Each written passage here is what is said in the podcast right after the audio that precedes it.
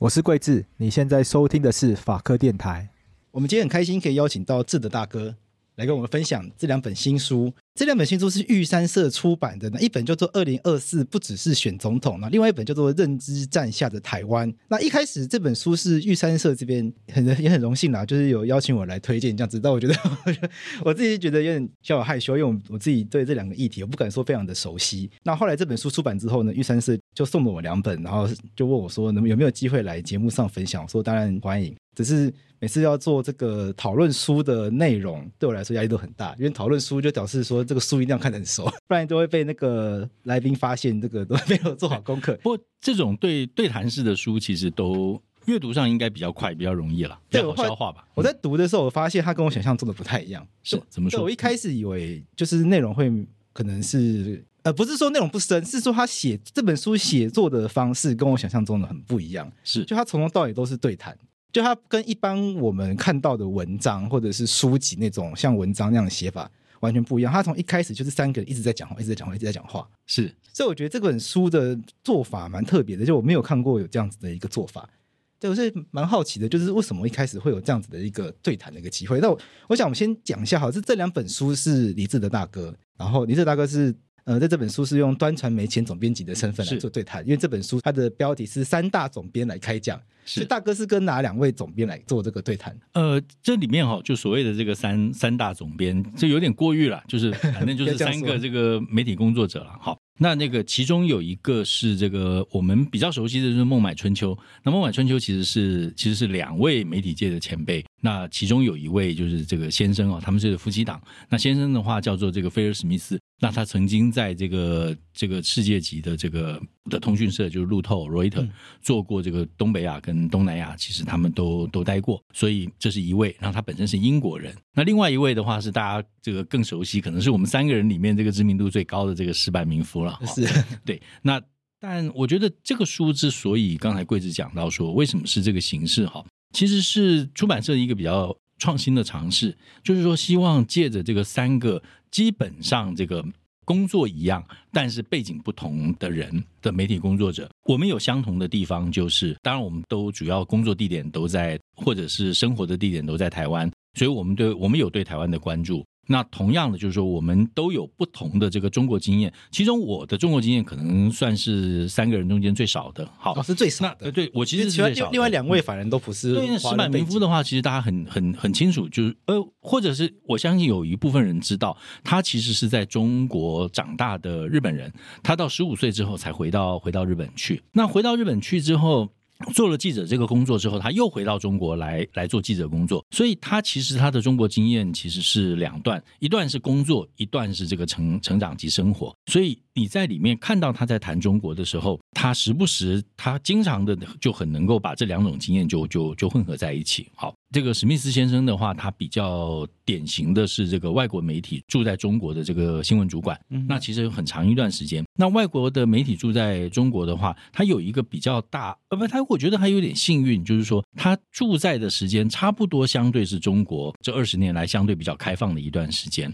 哦，所以他其实能够见到不少这个中国里面。在当时比较上层职位的人，然后跟他们能够有比较比较深刻的谈话。那那个时候其实跟跟习近平现在这个时代不能比了。然后那个时候其实跟记者谈话，他们相对还是会比较放得开一点，因为当时的这个空气确实也比较开放。那这个独立的或者是这个自由派的知识分子其实也多，那他们也乐于接受采访。所以他其实看到了。整个在工作当中见识到了一个相对开放，或者是整体发展趋势比较向上的一个中国。那跟我们现在看到这个这个习近平二零一二一三年之后，我觉得那个是完全不一样的气氛。这两本书，它是在一些，它是在你们三位的对谈下面去完成的吗？那当时这个对谈是希望去传达什么样的讯息？就是为什么想要做这个对谈，然后把它写成这本书？我我觉得其实主要的焦虑。就呈现在那个书名上面，就是二零二四年不止选总统了。哈，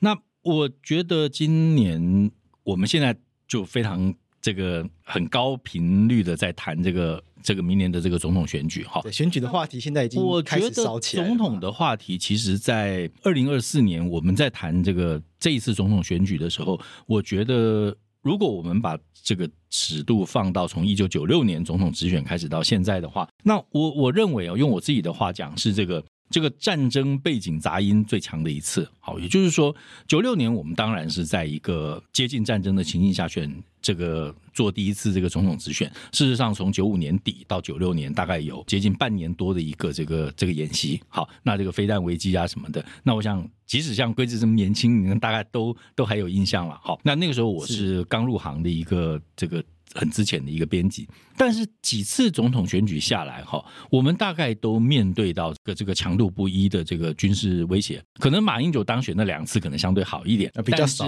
对，就就他觉得不不需要吓你嘛，因为就不太谈。马马英九就就就比较那个嘛哈。但我们后面可能有机会再谈这件事情。就是说，但是这一次的话，我觉得为什么我觉得这个战争背景杂音其实最重呢？因为这里面我觉得有三大部分。我觉得第一部分，二零一九年。到二零二零年，香港民权运动的失败，那或者是说，你不要说它失败，或者是说它导致了最后这个这个中共政权全面接管香港，那这是我们看到的第一件事。那第二件事就是到我们现在录音为止还在进行当中的这个俄乌战争，然后乌克兰的这个还在还在反攻，然后这个俄国还在顽抗。那这个我觉得，我觉得也是另外一个问题。我觉得相信我们后面一定会再谈到这件事。那第三个就是这个从这中间以这个去年八月这个佩洛西访问台湾的这个为代表的话，在台湾周边这个不断发动的演习，或者是说那一次演习当然是这个集中一次这个强强度最高的，但是在从那个演习的前前后后一直到今天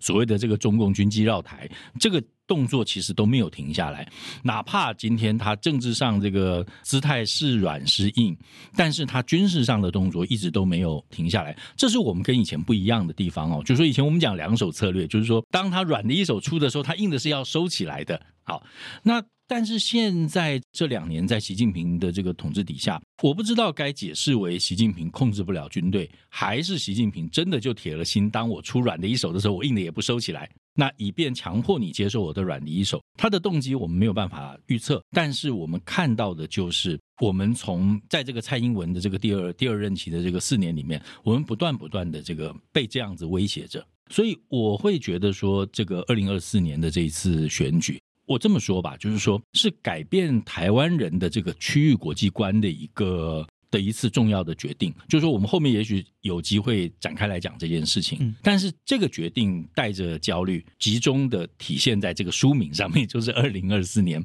不只选总统那样，我们不是在传达说应该要选哪一个人，台面上的三个或者潜在还有一个哈，就四个人里面你要选哪一个？我们不是在谈这件事情，而是我们在谈一个标准，就是二零二四年的这个选举，我们应该用什么样的标准去看待这些候选人，乃至于在二零二四年这一次选举结果，他会建立一个作为台湾这个国家的总统，他应该要具备一个什么样的特质？我们要定义出这个东西来，我觉得这个是二零二四年选举最重要的一件事情。嗯，我蛮好奇的耶，我先拉回来问好了，因为就是这个是以，因为这毕竟是一个以台湾为讨论对象的一场对谈，是。可是我们又拉入了日本人，又拉入英国人，就是为什么会把他们放进来？我觉得这个政谈就很有趣，因为通常过去在或者是这一类型的议题，好像毕竟是以我们自己国家为主的，是。可是除了李大哥以你以外。我们没有再找其他的可能国人，或者是军事专家，或者是我们台湾的政治专家。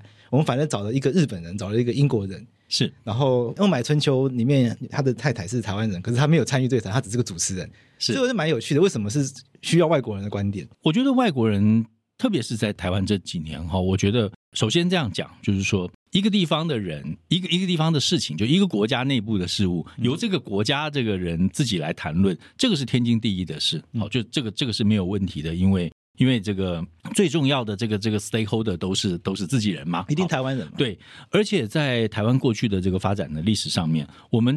台湾人太常被外来的人决定哦，不管是清朝当时决定放弃台湾，日本人这个他也没问你愿不愿意被殖民，他就来了，对，来了就统治你，那统治你就成皇民了。那或者是国民党一九四九年从这个这个中国撤退来台湾的时候，然后那你就是中国人，你就得当中国人。好，所以我觉得台湾人因为太常被外来的人决定，那这句话就集中体现在这个李登辉前总统讲的这个这个所谓台湾人的悲哀。于是，在过去的很长一段时间里面，其实我们太希望去摆脱这种悲哀，于是就觉得台湾的事情只能呃大部分应该由台湾人来谈，而且这个由台湾人来谈是一种进步的解放的象征，好，是一种我们自己能够当家做主，决定我们自己事情的象征。但是，我觉得这本书。他的这个组合或者是这个企划哈，我觉得他要提出一个补充的观点。这个补充的观点看到一件什么事情呢？就是说，台湾人自己在谈事情的时候，常常会有每一个人背后都有自己的这个脉络，或者我们说包袱。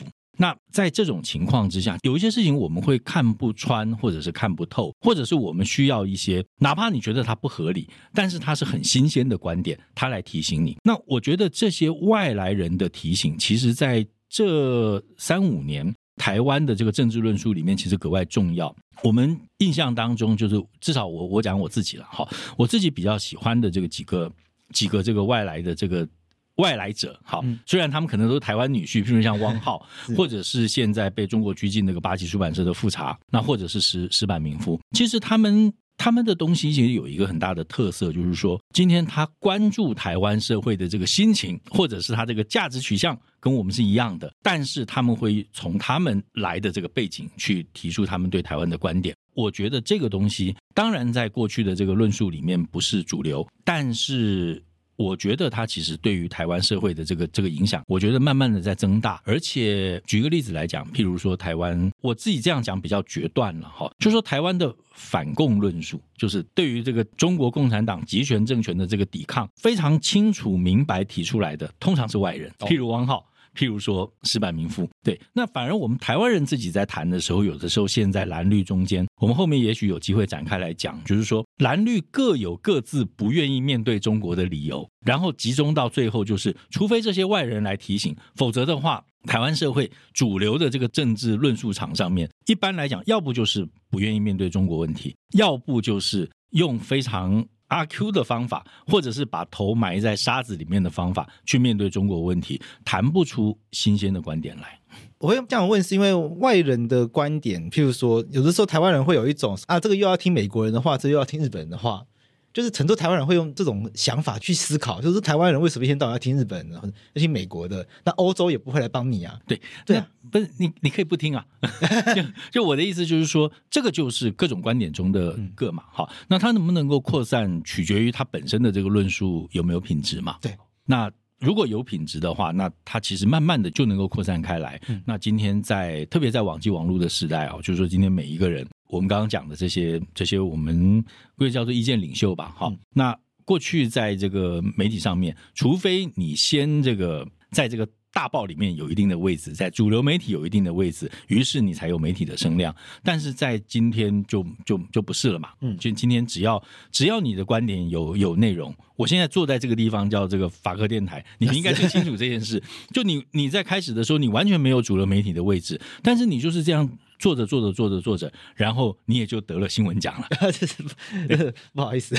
没没事。我的意思就是说，在现在的这个这个机制底下，哈，我觉得。虽然现在的这个媒体传播环境里面有各种的这个糟糕的地方，但是它如果有什么好处，我觉得最大的一点就是有品质的内容，它只要出来，它在平台上它就能够被人看见，它就会有机会广传。嗯。那我们先从这边开始啊，因为讲到这个的话，其中有一本叫做《认知战下的台湾》，里面就有谈到这个自媒体的现象。是，那里面就有去检讨，或者是讲检讨，或者是讲反思，就是自媒体的现象到底是不是个好事？因为三位与谈人都是专业的新闻人，然后对于新闻媒体的要求，从对谈中看得出来很严格，都会认为说编辑台一定要，比如说稿件一定要有人看过，不可能自己写就发出去。是，然后对于那个内容的查核的那个水准要求都很高，所以。里面好像有一位对于自媒体的这个做内容方式就不太能够谅解，觉得好像自媒体好像自己做，然后丢到网络上面，反正只要红，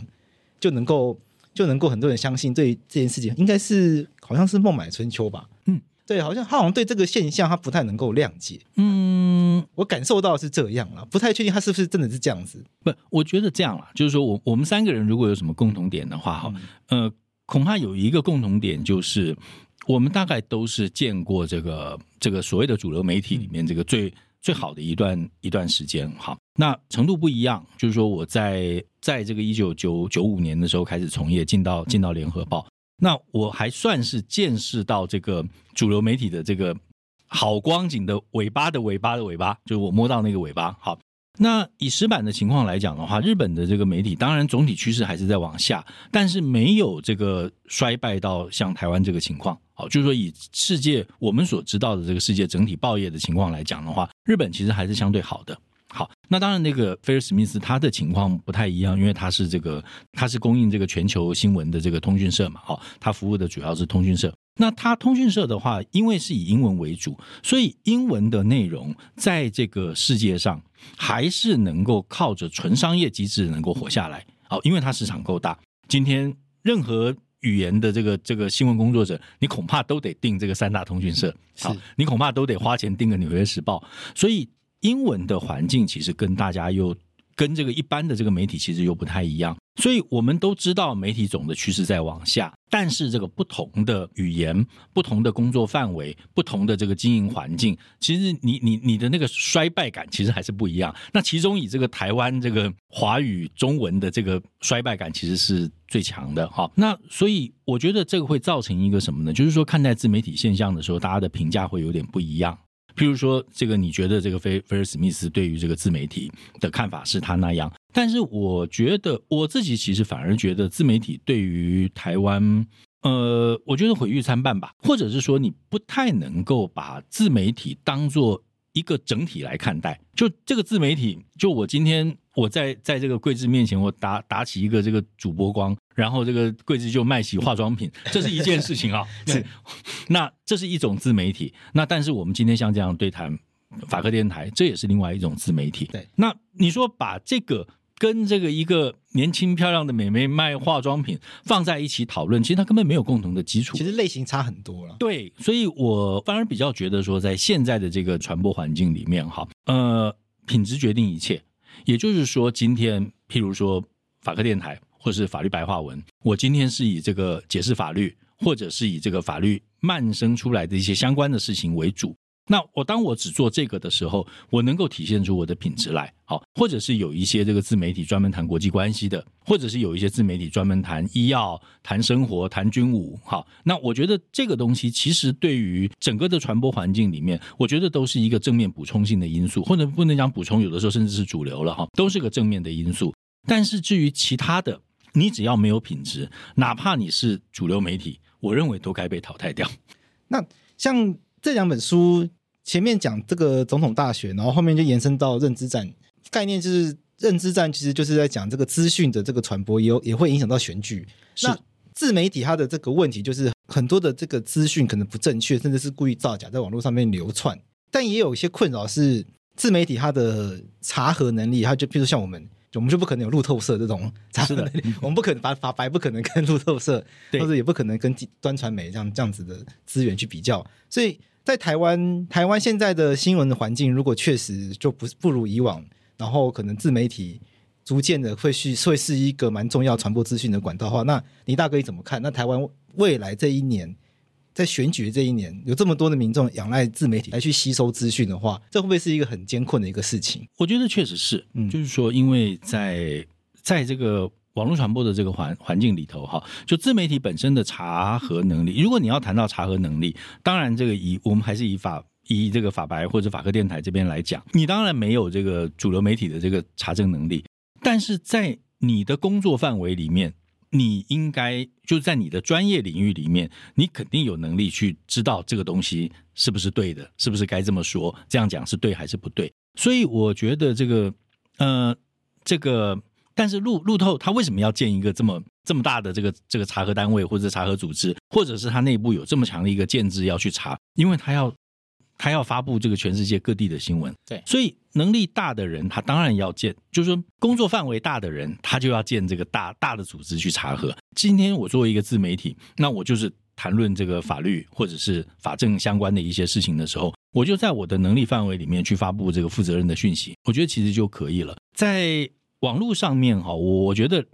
两个问题，就是说，一方面是平台，我们需不需要课予他查核的责任？好，这是一个。那第二个就是说，今天这个自媒体本身它在发布的时候，他是不是会犯错？如果他犯了错以后，他怎么办？我觉得这其实是两个问题。前一个问题，这个平台的这个法律责任，我觉得这个是争辩中的。就是说，今天那这个平台我也觉得很痛苦。我这个平台上这个这个几百上千个 podcast 频道，那他若出了错的话，我我我怎么能够负责呢？我们都要负责，平台都要负责，他平台对对对对对 经营对，所以我觉得这这其实是一个问题。那如果要论最终解决问题的方法的话，我觉得还是这个所谓的媒体试读，或者是大家这个对于品味的提高。我觉得品味的提高其实才是才是最重要的，就是说防止认知战。我觉得这个才是最重要的，因为。我们要对抗的事情是，越现在越是极端的资讯，它就越能够在网络上传播，越能够在网络上传播，就代表越多的这个收入可以进来。好，因为这个收入是跟着这个你的这个传播数目是联动的嘛，所以我会觉得今天，当然这件事情很困难，就是说。人对于，特别是我投入这个大量爱恨喜好的这个领域里面，我会喜欢一些听起来非常痛快，然后非常直接的一些资讯，那我自然就会去选择它。但是困难的地方就是，我们恰恰要去要去对抗这件事情。这件事情在过去的传播环境里面，是主流媒体帮你把关了。就主流媒体，不管你觉得它再怎么样烂，它今天变得很烂什么的，哈，它变得很烂，就是因为它丧失了把关的能力。丧失了把关的能力，就是因为它经营的条件丧失了，就是它的这个商业利益不如以往了。哦，以往这个经营媒体这特许行业。所以它的这个利润，它是这个超额的利润进来，因此它好像有能力做些有品质的东西帮大家把关。但是我们的作为乐听大众，我们从过去到现在，我们视媒体帮我们把关为理所当然。但是我们其实不知道，媒体现在已经没有能力把关，没有能力把关。第一个原因是我今天媒体本身已经很破败，我经营很困难了。嗯，对，是指说这些主流的大机构。对，第二个就是说。阅听人绝大部分的资讯其实并不经过媒体把关，并不经过这些主流的机构，因为他可能从平台，可能从 YouTube，可能从什么地方，他就直接来了。对，那在这种情况之下，我觉得我们没有做好足够的准备，或者是让我们的公民有这样的认识，就是说，你所看到的这个东西，你要自己把关，你要自己挑选。什么叫做自己挑选？就是说，现在大量的媒体就是靠这个演算法来推荐给你。那演算法怎么样推荐？演算法其实跟你的嗜好来的嘛。你每天都看林香，他就推你李多慧嘛。然后，然后你看完李多慧，他就推更多李多慧给你嘛。所以这件事其实是你自己造成的。那我觉得今天。现代公民必须要有这样的意识，就是这个教好你的信息管家，你的信息管家就是你手机上的这个的这个演算法。那这个演算法，你看什么，它就会推什么给你。那它完全反映你的品味。当你的品味被演算法决定的时候，那你就有的时候你就很难怪主流媒体不帮你把关，因为他把不了关了。这个。这个我倒是有蛮深刻的经验，因为我家的 Apple TV 就是开 YouTube 打开，是，然后我朋友就会说：“哎，你的 YouTube 打开怎么都是很无聊的东西？”哎，对，他说我的 YouTube 打开怎么都是公式，然后范琪斐，然后进传媒，对，他说怎么都是新闻类的东西？然后就也许你还爱看什么？对，然后你爱看什么？BBC，然后台式新闻，对，他说因为我只看新闻，都不看一些其他的东西，是是，所以看久了演算法自然就只会推这些，那偶尔出些老高什么的，然后因为我。我说顶多就是看一些知识型，所以演算法就完全按照我的喜好去推。这讲一笑话，也不是笑话，我们真实碰到的这个客诉啊，就客户抱怨，就是那时候端传媒反正也也为了要有收入嘛，那当然也就挂那个 Google 的广告嘛。因为我们有一次就就我们的读者写写信来骂我们，就说你为什么有色情广告？然后我们就不好意思回他，就是色情广告其实是 你自己造成的，啊、他，他自己的演算法，所以 Google 推给他。对，因为因为那个广告不是我们挂的嘛，是是 Google 决定你想看什么东西，他就他就推给你嘛。那 Google 为什么推色情广告给你？这你不能问我们啊。对，所以我觉得大部分的人，我们隐约感觉到这个现象，我们觉得演算法很方便，就是我们在看完这个这个 Netflix 或什么的时候，哎，他就自动就推了一个，哎，我也好有兴趣，然后我就继续看。那你不断不断的跟他互动，他就越来越这个熟悉，他以为你所要的品味。嗯、那这种情况之下，你跟他的互动就越来越朝向某一种极端跑过去。好，所以我觉得对于演算法的警觉、认识跟这个让你自己要意识到你要去控制它，你要把它训练好这件事情，我觉得乃是当代媒体试读最重要的一件事。但是这个问题的发生，大概也就是在这五五六年中间，其实大部分的人没有意识到演算法这件事情的可怕。嗯嗯，因为我想绝大多数人可能甚至不知道演算法这套系统在运作，是是是，这才是真正危险的地方。对，但是今天我要这么这么说，就是媒体的所谓的这个媒体劣质化。也不能说推责任，但是有相当大一部分的问题，其实出在我们对于演算法的没有的认识不足。那如果在往另外一个方向讨论的话，因为前面也有讨论到，就是我们的主流媒体现在，尤其是刚好提到台湾衰败的很严重，那是。李大哥应该很有感触，因为李大哥是主流媒体出来的。的那这个现象是一个，那、啊、怎么讲呢？是要我们要责怪大众不愿意付费，还是大众不愿意看，都只看这些网络上的猫啊、狗啊，然后美女啊、帅哥啊，还是说是主流媒体不够认真，所以都不做好内容？我们应该是怎么样去看待这个主流媒体衰败的这个现象？我觉得，或者是说，现在很多网络上也会说。呃，小时候不读书，所以才去当记者，所以很多人会用这样的方式去去去去嘲笑嘛。然后也很多人会责怪说，现在现在主流媒体自己也也都不做好啊，都是自己都不做好事。下面又说会有所谓的三明治嘛，然后投三明治就偏偏绿嘛，或者什么中天中天跟什么台可能就偏蓝嘛。是这些主流媒体，反正自己也都没有一个好样子啦。难怪民众不喜欢这样子，所以我们到底该怎么去看这个现象？我觉得，我觉得确实是啊，就是说你，你你刚刚最后那个主流媒体都没有做好样子，难怪这个民众不喜欢。我觉得这个话这样这么说并不为过哈，但是读者一部分责任，然后这个就或者是受众一部分责任，然后这个媒体从业人员一部分责任。那受众的责任哈，我们刚刚其实讲过了，就是说我们受众对于自己的这个现在接收媒体的这个环境必须有些认识啊，这是一个。那我觉得主流媒体的责任，我觉得要区分哦，就是说我经常在很多场合谈这个小时不读书，长大当记者这件事情哈。我举个例子来讲，就是说在我那个时代哈，我自曝一下，就我台大中文系，但即使台大听起来好像这个第一学校了，我当时的分数是上不了正大新闻系的哦。对，就是我那个分数是上不了正大新闻系，直到今天我女儿这个过了暑假以后升升高二，正大传院对她来讲还是一个极高的的地方，所以也就是说。从我过去，或甚至我更早的那一辈人，到我女儿这一代人，这几十年当中，我们以正大这个新闻系或者正大传院来讲好了，他永远是在这个联考当中。最高等级的一批人才能够进去的系，是那他怎么他怎么出来就成没念书了呢？对，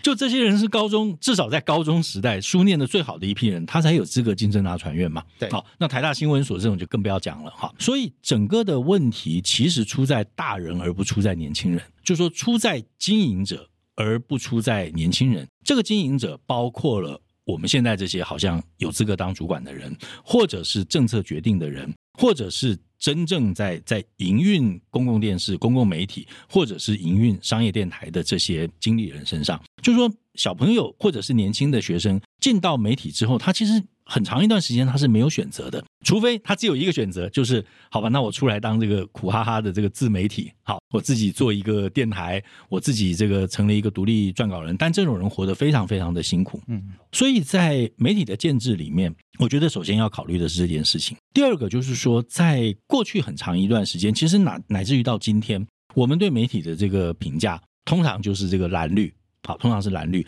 而且这个蓝绿，我要这么说，它这其实是很短、很短时间的这个这个蓝绿。我讲短时间的意思是什么呢？就是说，呃，好比说今天电电视台有一些台，我们就认定它就是绿的啊。你刚刚也讲讲讲那些名字，但是这些所谓绿的电视台，它究竟绿在哪里？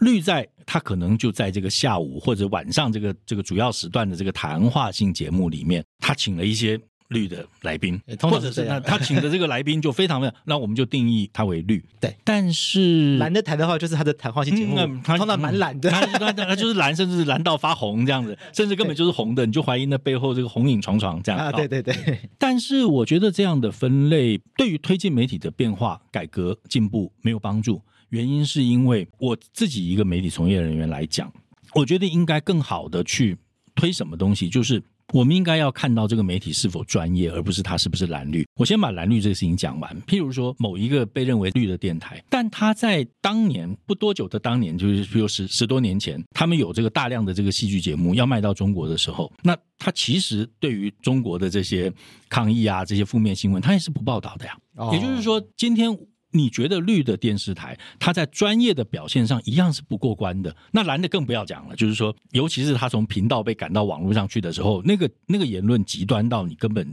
看不下去。所以我觉得今天蓝绿对于我一个从业人来讲，蓝绿都是借口。什么样的借口？就是掩盖自己不专业的借口。就只要你每天都还在那个成本都算得出来的，今天我这个一场这个这个谈话性节目，四个来宾加一个主持人，这个大概就十十万块就就就打死了。我十万块就可以做做一集，撑两个钟头，一个时间就混过去了。混过去之后呢，我只要收到二十万的广告，我的获利率就是就是百分之百。只要大家还在用这种方法做，那这种东西是什么呢？就是说，反正这些人。什么东西都能谈。今天这个哪里失火了，他就成消防队了。然后这个间谍气球被美国打下来了，他就成为这个间谍气球的专家。我们看到，不论蓝绿都在做这种廉价的乱七八糟的节目。只要这种节目还在，那这些媒体就应该要被淘汰，这些媒体就应该要不要被看到。就是大家就不要不要不要去看它。这种时候，我为了要去维持我做这种便宜节目的正当性，我就搬出蓝绿来抵抗，我就搬出蓝绿来正当化，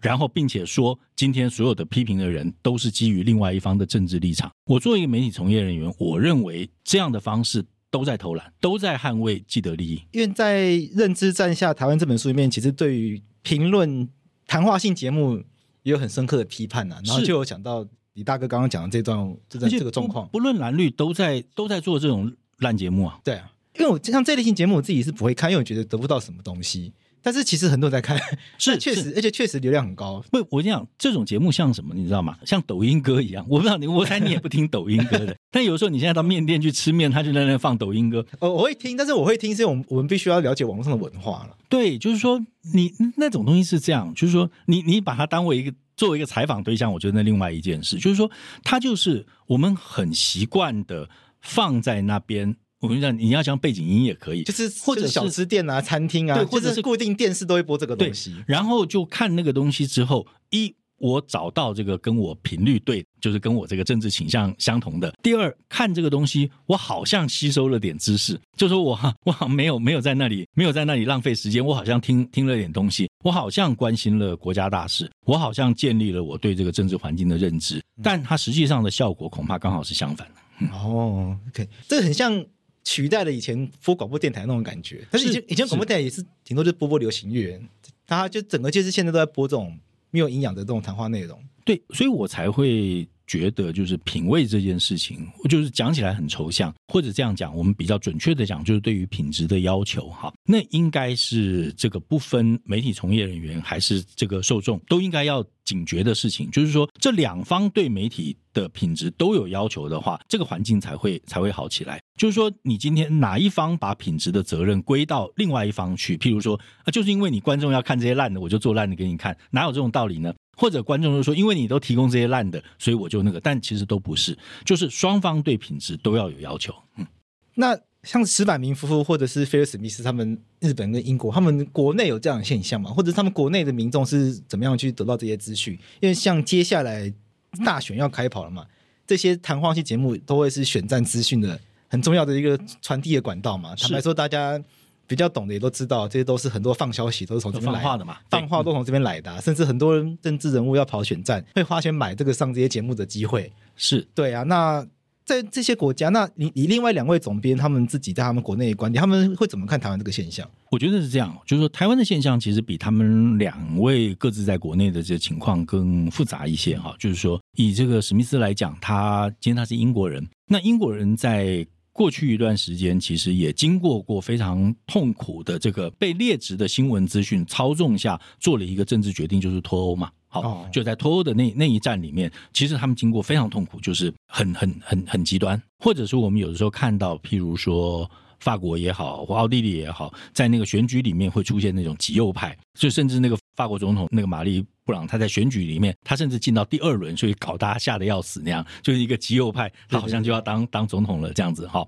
我觉得他们都会经历这种事情，但是这件事情在他们的国内不是我我这样讲，我所谓这个不是是跟台湾相比哈，不是常规出现的，不是它会一直存在在那里的。那台湾比较严重的就是说，第一个，台湾的问题是常规出现的。任何的议题都会跑到这个这个领域里面去。那这个跑到这个领域里面去，有一些事情我们心知肚明，就是它来自于这个有意无意间的操弄。嗯，所以台湾是大量的资讯都会在那个脉络底下被处理，或者是被认知，被很劣质的在那里争论。那这个是我们痛苦所在。这个是史密斯可能可能他看到了，或者是，但他的这个痛苦肯定没有我们深了。好，这是一个。那石板的话，我觉得他相对可能还有更幸运一点。他最后能够举出来，他举了一个例子嘛，说他们这个有一个同事，这个花了这个半个多月的时间，还是一个月时间，写了一个深深度报道，放到网络上，就这个三三千还是三万个人看。对，然后这个。另外一个就是一下，我们一个下午吧，还是几个钟头，就有一个什么什么大学美女的，哦、然后采访什么日本大学美女的，对对对对，然后放上去就就就就就几十万人这样，对，就是这这种抱怨于我们来看哦，我觉得这已经是情节最轻微的，已经没有什么好抱怨，哦，这就是很正常的事，不是吗？对对对对。但是就是说，日本在，我觉得在经历这个这个极端言论影响到这个。政治决定或者影响到这个国家大事的这个程度上面，我认为台湾确实是严重，确实严重，而且非常严重。那英国其次，那日本的话，我觉得他就不要挨了。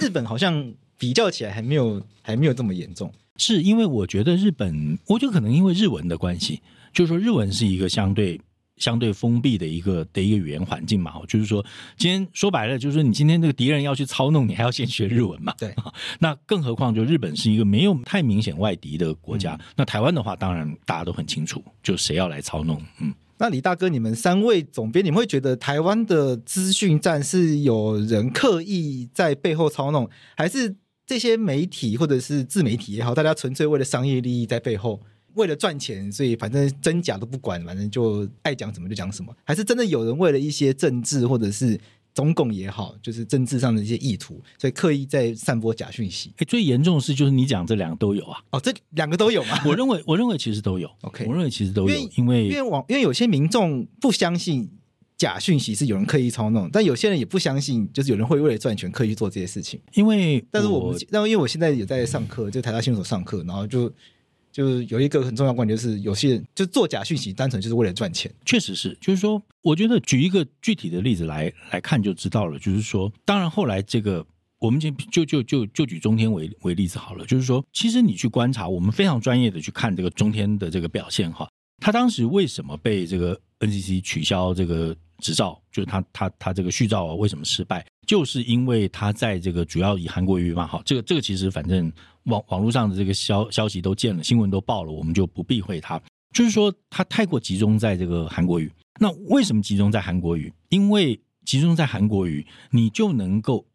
吸引这个韩粉来看，吸引韩粉集中来看。那这个集中效应很可怕，就是说以这个电视台来讲，如果大家去看一下这个电视台这个所谓的收视率的话，哈，这个收视率一。或者是甚至到二三，其实有些电视台就已经放放鞭炮了。这个一或二三是什么意思？是百分之一哦，嗯，就一百台电视里面有一台看你这个节目，以台湾的环境来讲，就已经是非常好的，就就就就可以放鞭炮了。对，其实我一直都听过这种百分之一就很厉害，可是我一直不不太能体感，就是我没办法想象那个量到底是多大。就是为什么大家会说百分之一就很厉害？因为那是你比较出来的。嗯、就是说我那时候在一个公共媒体里面，这个电视台服务，我就孤影其名，因为接下来要要曝光一些数字。譬如说，这个晚间新闻正常就是零点四，有到零点五，零点五什么意思？嗯、千分之五，就千分之五的收视户在在在看你，你就你就好开心了。OK，一千台里面有五台啊，对对对对对，你就已经好开心了。所以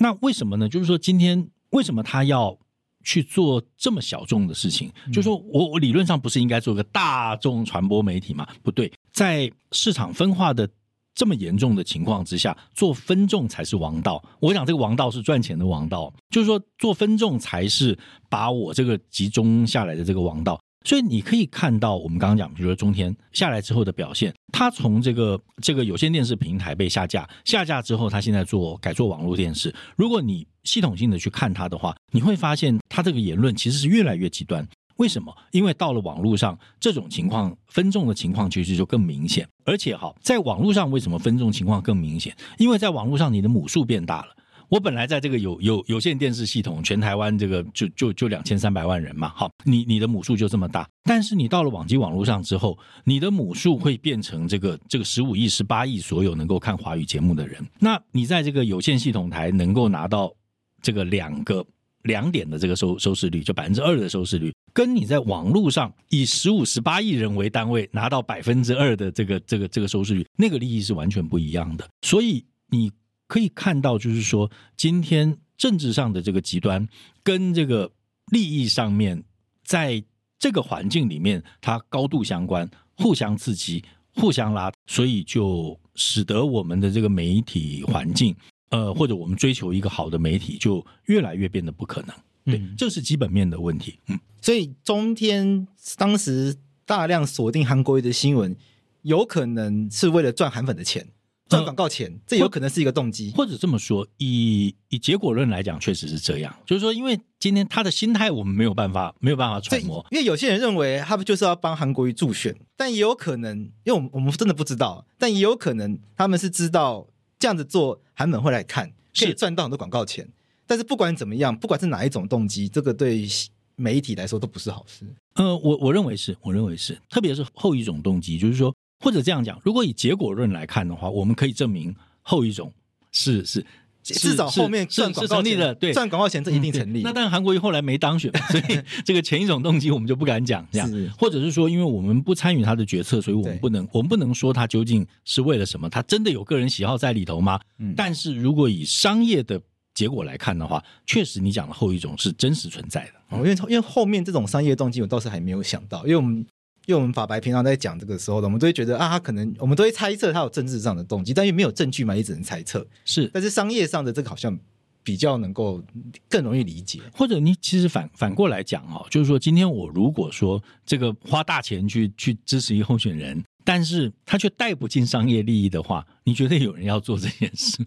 或者他的动机可能就不会那么强了啦。OK，就是说，特别是作为一个商业电视台来讲，他的动机就不会不会强到哪里去。所以在谈媒体的时候，什么是因，什么是果这件事情，我觉得区分这个事情其实特别重要哦。就是说，今天劣质的媒体或者是有偏见的这个编辑政策，到底是因还是果？有的时候我会认为那是果而不是因哦，这个也蛮有趣的，因为我这学期在台大新闻所上课，然后我有跟一个老师讨论说，到底媒体偏蓝或偏绿是好事还是坏事？然后有一个老师觉得媒体为什么不能有立场？嗯，他说人本来就会有立场，他说媒体有立场应该没有问题，重点是媒体有没有专业而已。呃，我同意这样的讲法，但是然后这位老师他就我不帮你讲他是谁样子，那他他的意思就是说他他不否认他们的媒体有有特定的立场是。但是他觉得他对他自己的媒体有信心，就他们做报道是认真的，嗯，然后他不觉得他们在专业上面是可以挑剔的，但他觉得有立场这件事情是不应该被质疑的。不，我觉得首先就是说专专业跟立场这个概念，我们会把它对立起来。好，就是说你你只要有专业的，就一定没有立场，或者你有立场的就一定不专业。那我我觉得这个对立其实首先要先也要先去讨论。好，就是说我我举个例子来讲。反正我自己工作的经验，我就说，譬如在端传媒的时代，二零一九年香港的这个这个的这个民权运动里面，嗯、我们其实曾经有被质疑说，那你是不是有立场？你就是偏这个这个运动的人啊，你就是偏这个偏这个民主派，或者是偏这些这个抗抗议者。好，我我觉得我要这样讲，就是说这里面其实两两个层次，第一个层次是你会自觉你这个媒体在这整个媒体环境当中的位置，如果说。我们所有看到的都是这个香港的这个官员、建制派的官员、北京的官员的发言，已经大量的充斥在媒体的环境里面去的话，我们作为一个专业的媒体人，我们就会觉得说，有一部分人的声音被忽略了，我要去集中把它报道出来。所以，我们媒体人常常喜欢喊一些这个口号，很感动别人，然后首先感动自己的那些口号，譬如说中立、客观、好、平衡报道，我们听起来就。没没没有问题嘛？哈，对，第一个，第二个听起来更热泪盈眶的就是我们是 the voice for the voiceless，我们要为无声者发言，对，听起来就更更感动，更热泪盈眶。但你有没有发现这两件事是矛盾的？对，对就是说你今天如果要做到机械式的平衡的话，你就不是 voice for voiceless，对，你你可能是 voice for for the loud voice，就是那个更大声的人，你还是要报道他哦。对啊，你还是要。就变成你一定要帮另外一方讲一点话，你一定要帮林郑月娥讲一点。对对对，就是说你在报道，你看你报道这个抗议者这个三百字的时候，林郑月娥你也要讲，你至少要五十字进来，三百字 哦，五十到三百字要要要平衡，你要平衡。对，但是这个时候我觉得其实考验的是价值选择，就是说这个价值选择是什么？就是说我今天在这个媒体里面，我考虑到我的这个受众，我考虑到公共利益。我考虑到我的这个这个新闻的专业，以及我对于整个局势的这个估计，我把我自己摆在这个新闻现场里面的时候，我应该要去报道谁？这是一个价值选择。那这个价值选择体现的是后面那一个，你要不要做一个 voice for the voiceless？好，那但是这中间的专业体现在哪里呢？就是说，你哪怕采访的是一个拿着汽油弹蒙面的一个受访者，他没说的事，你都不能塞他嘴里。你不能把你自己脑补的东西放他身上，你不能造假，你必须真实访问到他，然后对他给予这个够够好的保护。好，那然后真实的报道他的他的生活跟他的动态，这个是专业。同样的。林郑月娥，你不能我讨厌他，我就可以随便写；或者你讨厌我，因为讨厌他，我就只写你这个头发乱掉啊，然后嘴歪眼斜，或者放一个你很丑的照片什么的。这个是专业，就是说保持我在采访林郑月娥的时候也有这样的专业，或者我利用采访的时候我就骂你，这 样好，或者是我就我就我就这个这个羞辱，甚至甚至我用采访机会攻击你，这都不可以。所以专业是体现在这个上面的。那所谓的立场，或者是我更愿意说它是价值选择。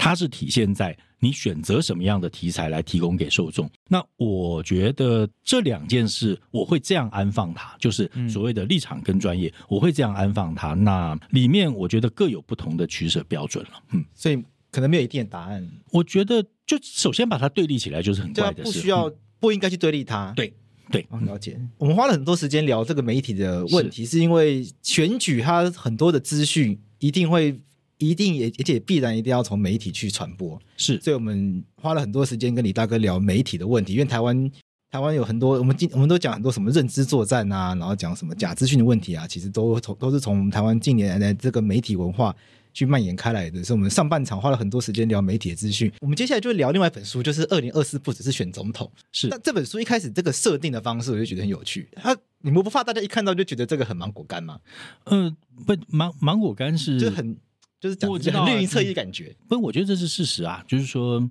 其实也不是，也不能说绿营侧翼。就是说，今天我自己是这个后来念了这个淡淡江战略所嘛，就是说，我觉得谈谈国际关系，其实最最最基本的一门课，就是说面对现实。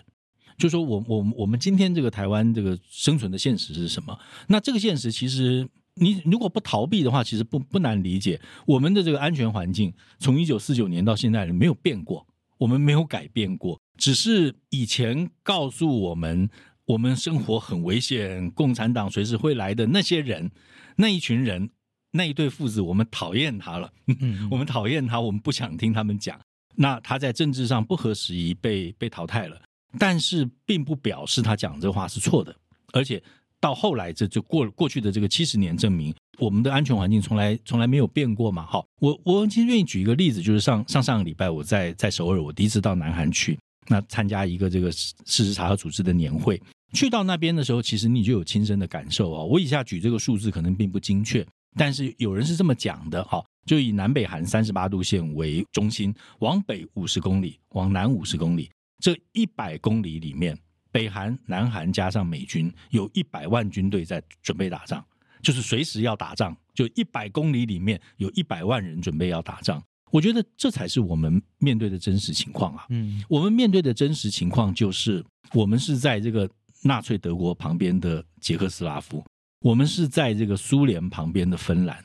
那我们是在北韩旁边的南韩，那。早年我们是在这个马来西亚旁边的新加坡，这是我们真实的情况。那我觉得今天，因为北韩跟南韩他们板门店那个线是很直接接壤的，所以感受很直接。对，可是台湾海峡太大了，所以大家中间还有个澎湖，然后大家还会去玩什么的。对，我们我们就感受不到那个。呃，对，但是 可能金门人比较有感觉一点。但或者这么说哈，感受不到这件事情哈，可能在一九九六年以前。是真的感受不到。就是说，甚至我认为到了一九九六年的，即使到了那个时候，大家也都不太相信这个仗会打起来。是，那就像我们刚才这个前面的这个节目讲的，在二零二四年选举的这个主轴上头，其实有两件事情提醒我们，这个战争是可能会打起来的。一个是这个香港的这个民权运动的失败。整个遭到镇压，这是一件事。再来就是这个乌乌克兰。那乌克兰，你看乌克兰多可怜。二零一四年的时候，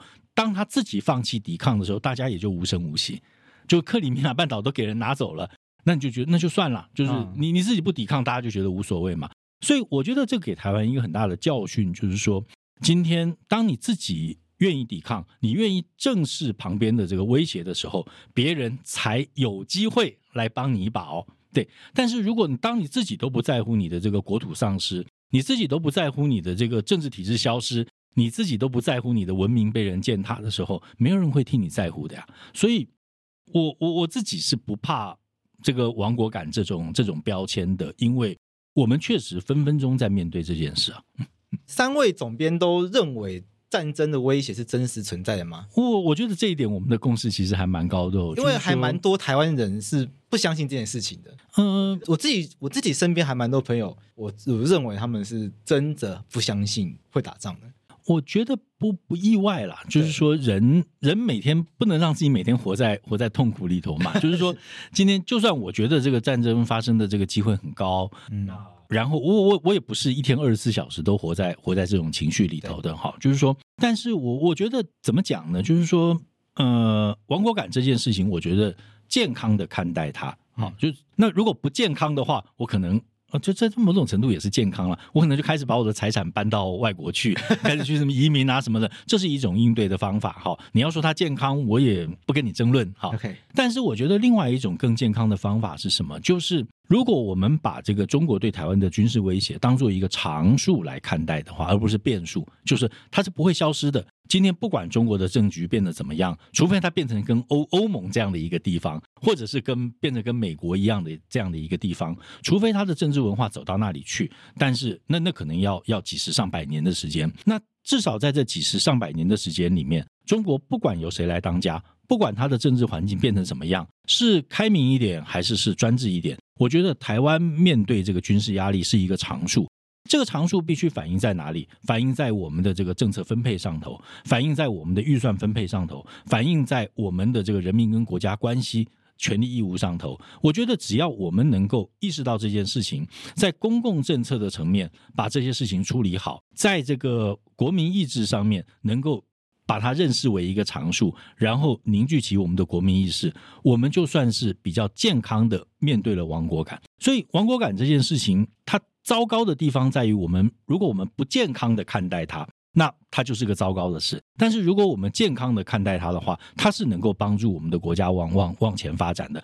而这所有不健康中间最不健康的事，就是告诉你这件事不存在。因为三位都是新闻工作者，是从什么样的一个迹象或者从什么样的讯息，认为这种战争的讯号是真实存在，而不是这种无端的恐惧？因为像很多人会觉得说啊，这个就是可能骗选票的啊，操弄一些恐惧啊，然后来选举用的啊。我觉得很多台湾人的想法是这样啊，这个就是因为你不你不去炒作这个话题，那你不去炒作恐惧，那当然就选举就没有话题可以做。很多人对这个话题的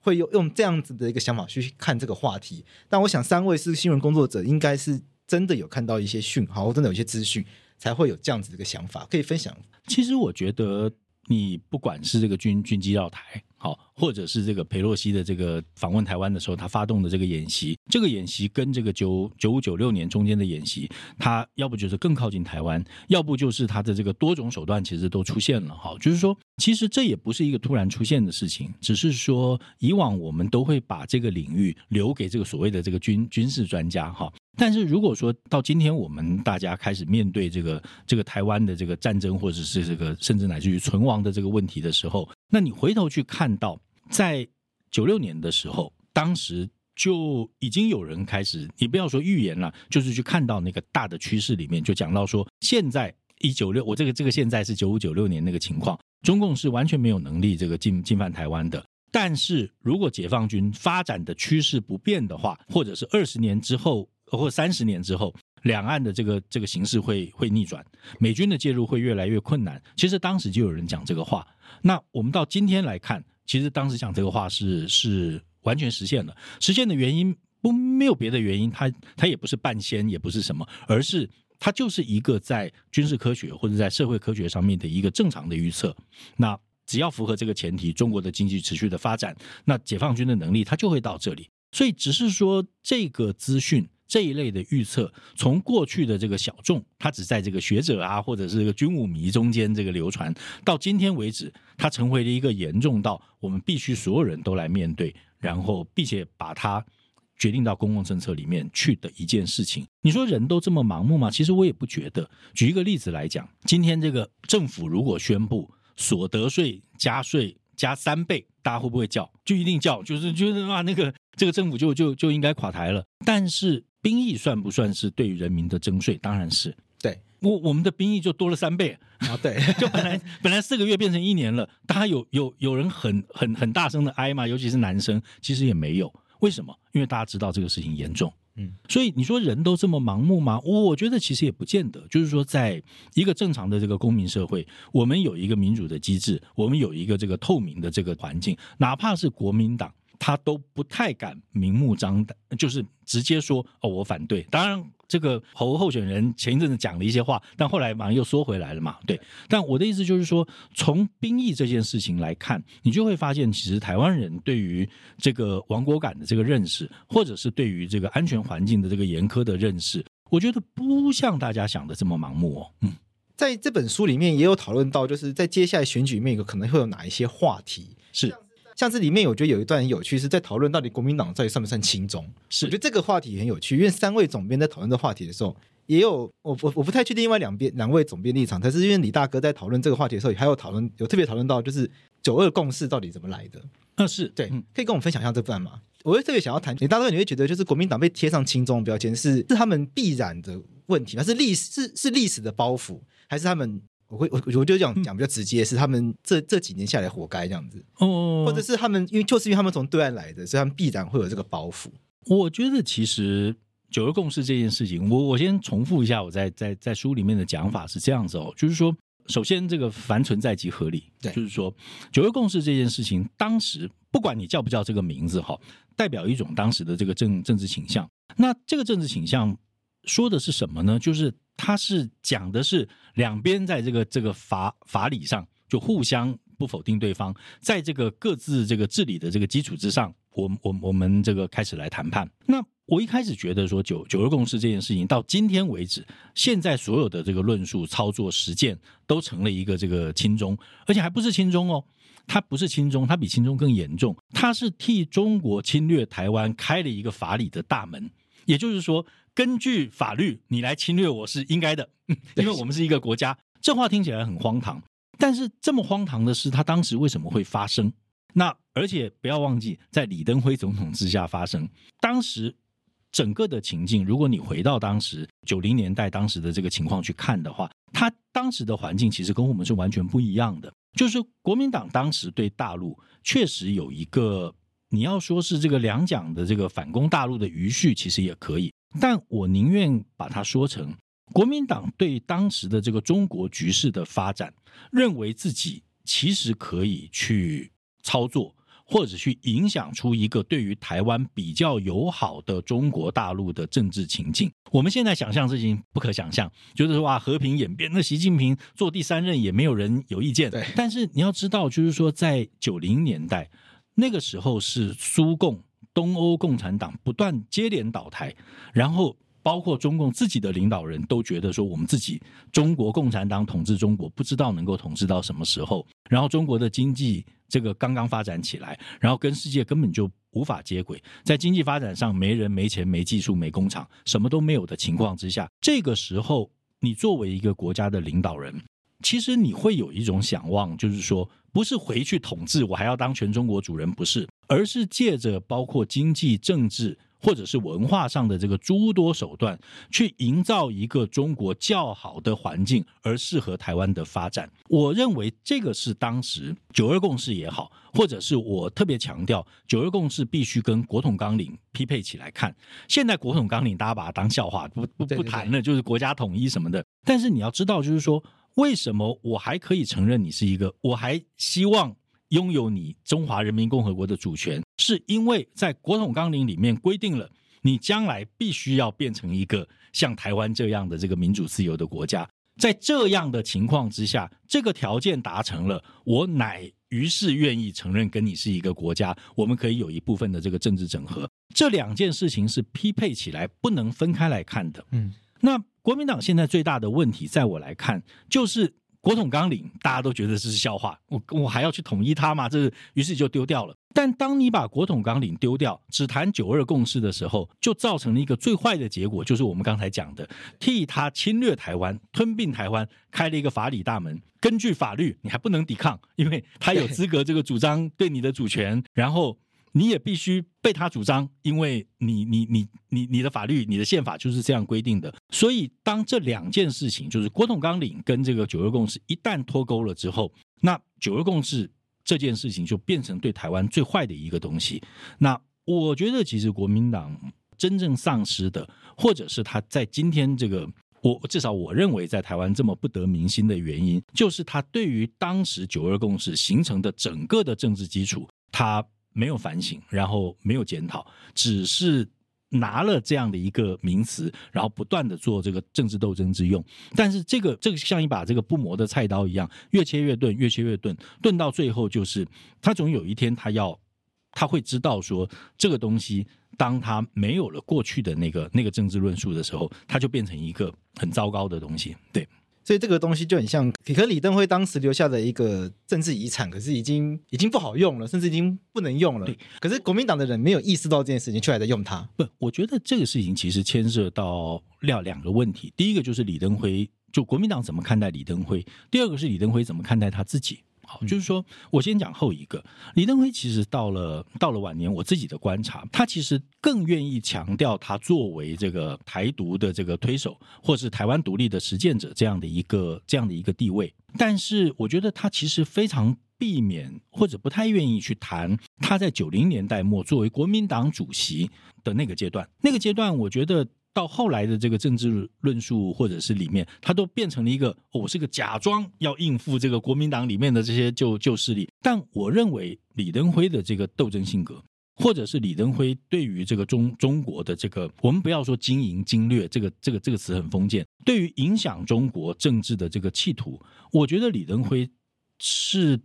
所有的总统里面，就自李登辉自己以下到今天这个蔡英文总统为止。所有的总统里面，对于影响中国成为一个对台湾生存友善的环境里面最有斗争意识的一个总统，我觉得他是一个这样的人，但他自己不愿意谈这件事，出于不知道什么样的原因，所以这个是我觉得李登辉对于他自己，所以我们这对这段历史的认识不够，我认为不够充分，原因是因为首先李登辉自己就避谈。这是第一个，因为这个东西已经不合时宜了。嗯，第二个就是说，国民党在看待李登辉的时候，是从这个特殊国与国关系，就是所谓的两国论这个上面去斩断他跟李登辉之间的关系。但是，特殊国与国关系恐怕还是到今天为止最适合用来框架两岸关系的一个的一个部分。当你一定要去斩断特殊国与国关系这件事，一定要去强调我不是在谈两国论，我不是在谈特殊国与国关系的时候，你的两岸政策其实就少了一个非常重要的立足地。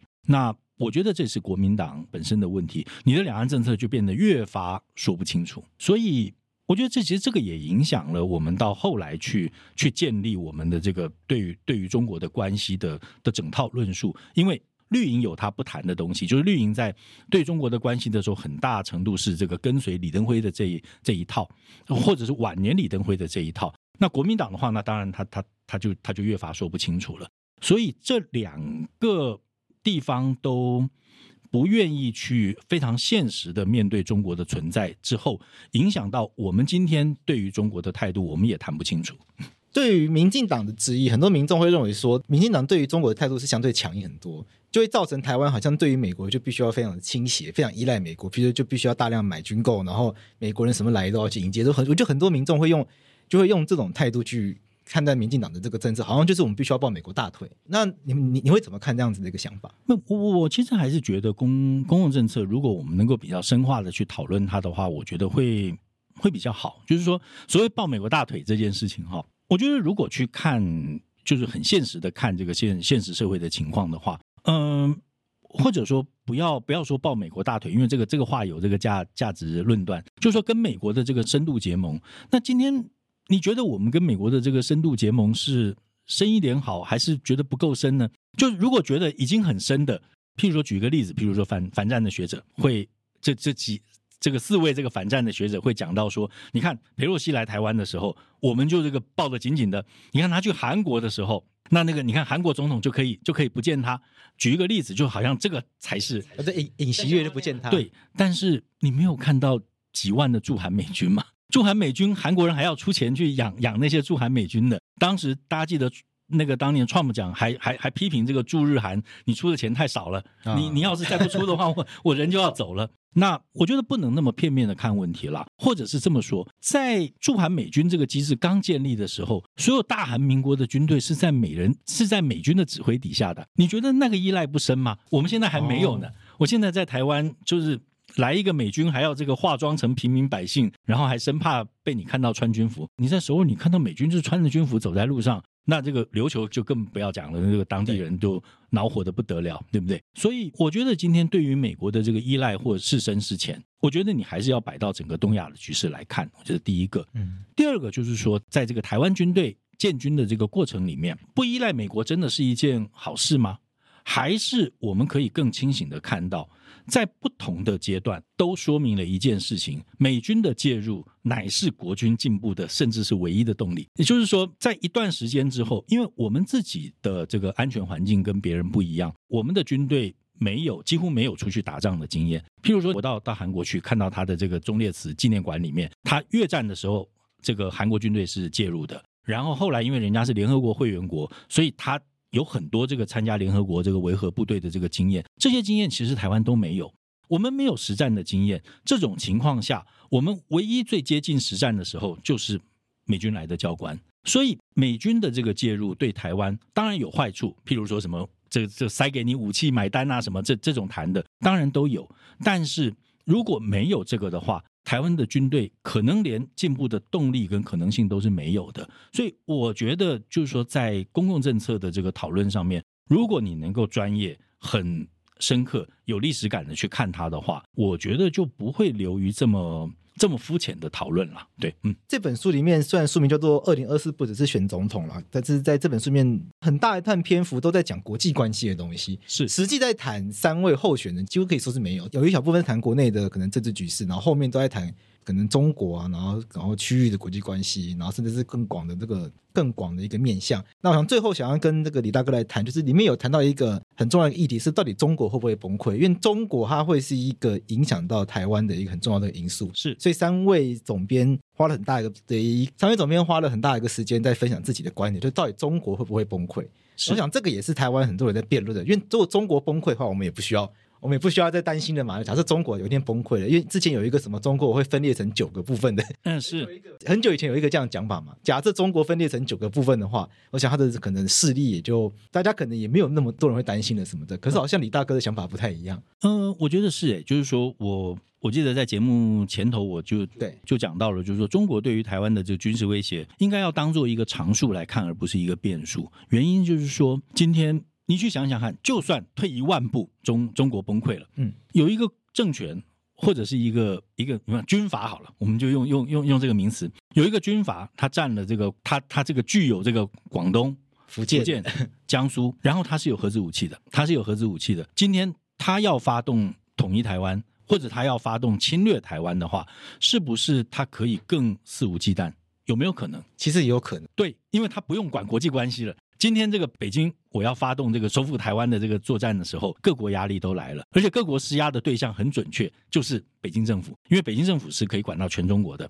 所以北京政府就受到这个现有国际局势这个框架的这个这个限制，哦就不敢动啊！不要这个，我们还要顾及这个，我们还要顾及这个山东的利益，要顾及蒙古的利益，要顾及这个全中国的利益。但今天如果有一个军阀，它就是这个占据了中国这个这个沿海几个最富庶的省份，然后它有核子武器，它要发动这个侵略台湾的话，你可能连一个施压的对象都没有。所以这就是我觉得。面对于中国不稳定的中国，或者是你不知道它什么时候才稳定的这样的一个中国的时候，我觉得台湾对于这个安全的维护，应该当做一个常数来看待。这个常数必须要反映在我们的这个政策分配，反映在我们的这个预算分配上头。所以。今天中国会不会崩溃是一件事，但是我们要做多少准备，这是另外一件事。那我们要做多少准备，我认为其实应该是确定的。所以这么说吧，就是说最后讲，就是说二零二四年的这个选举，哈，为什么？刚刚桂枝想到说谈这么多国际关系，是我认为其实二零二四年的选举是台湾跟国际社会联系的最紧密的一次。也就是说，今天这个选举结果，在过去这个蒋中正一连当了五任总统，大家也觉得说跟国际社会好像没有关系。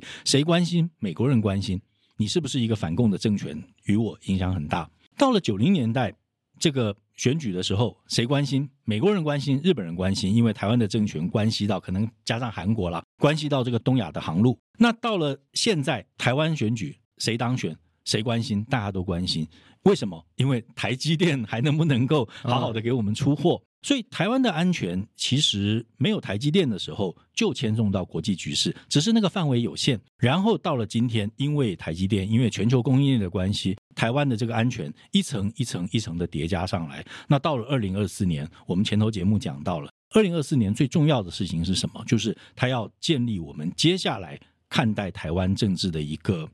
新的典范。那这个典范怎么建立？就是我觉得大家一起来建立。嗯所以，二零二四年的这个总统大选这本书，呃，三位总编透过对谈，然后改写成这本书，是希望大家可以用更不一样的角度，因为过去我们都会用蓝绿这样的角度去看待选举，但是这两本书是希望可以透过更不一样的观点，可以用国际关系的格局去思考我们的选举，可能可以为台湾带来什么样的改变，而且也可以重新去思考在选举中资讯战。到底对我们的选举会什么样的影响？尤其我们，尤其尤其当我们，特别是我们的选举的资讯，都是从在这个年代已经不只是从所谓的主流媒体上面去获得，更多的资讯是从直接从网络上面所谓的自媒体来去获得的时候，我们要怎么样去更督促自己及身边朋友去培养、去认知到我们所收取到的这些资讯，它可能有可能劣质，甚至有可能被操纵的问题。我们要怎么样去督促彼此？我想这些都是我们这。都是三位总编在在这两本书里面想要去提醒大家的。是，我觉得我们最后讲一句话吧，就是说台湾人以前都觉得就很悲哀，人家都觉得我们不重要。但是你要知道，二零二四年这一次选举，你选出来的这个结果，在没有发表以前，可能全世界都在发抖，等着你看到底是什么结果。就你那一票，从来没有像今天这么重要。是。好，我们今天非常感谢李智的李大哥来我们节目跟我们分享。那大家如果对这两本书有兴趣的话，二零二四不只是选总统以及认知战下的台湾的话，欢迎大家到我们节目资讯，我们有提供连结，大家可以来参考一下。我们今天谢谢我们李大哥，谢谢，谢谢贵志，谢谢大家。